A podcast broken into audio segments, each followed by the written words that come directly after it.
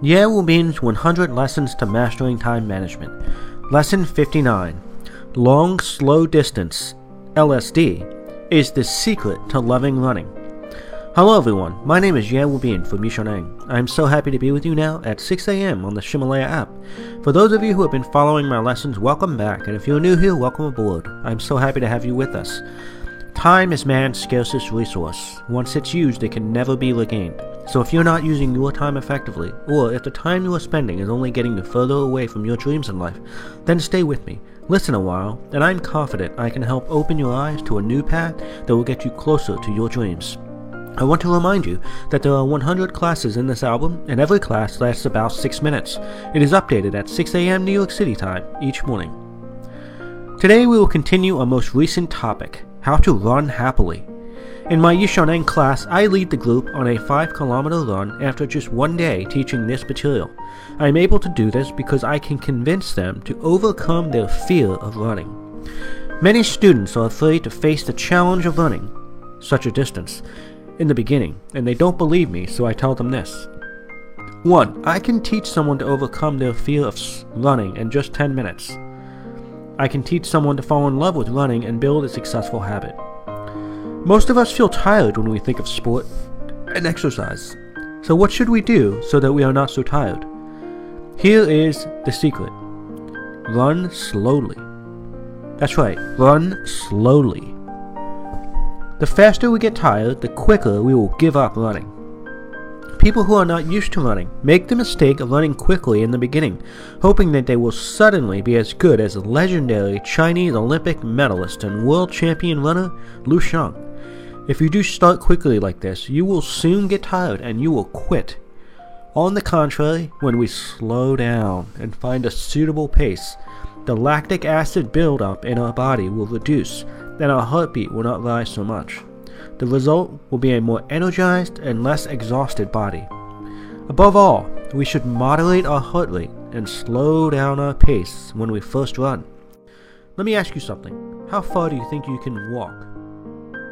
You can certainly walk 5 kilometers easily, am I right? Now imagine we run just a little bit faster than we are walking. Just a little bit. Do you think you can complete the 5 kilometer distance now? You don't need to run as slowly as you walk, you can run just a bit faster.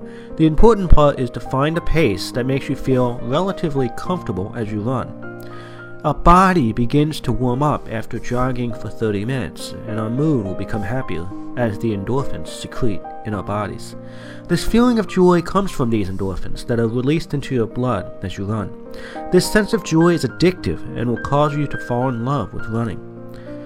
There is another magical running method which is known as LSD, or the long slow distance. This idea is not to run fast, but to instead run for a long time over a greater distance.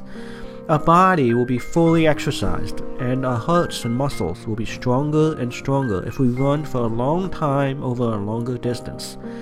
Now, obviously, we won't be a strong runner after just one day, but consistent running three to four times a week will help us to gather rhythm and periodic improvements over time. If you are interested in developing the habit of running, I suggest you run every single day.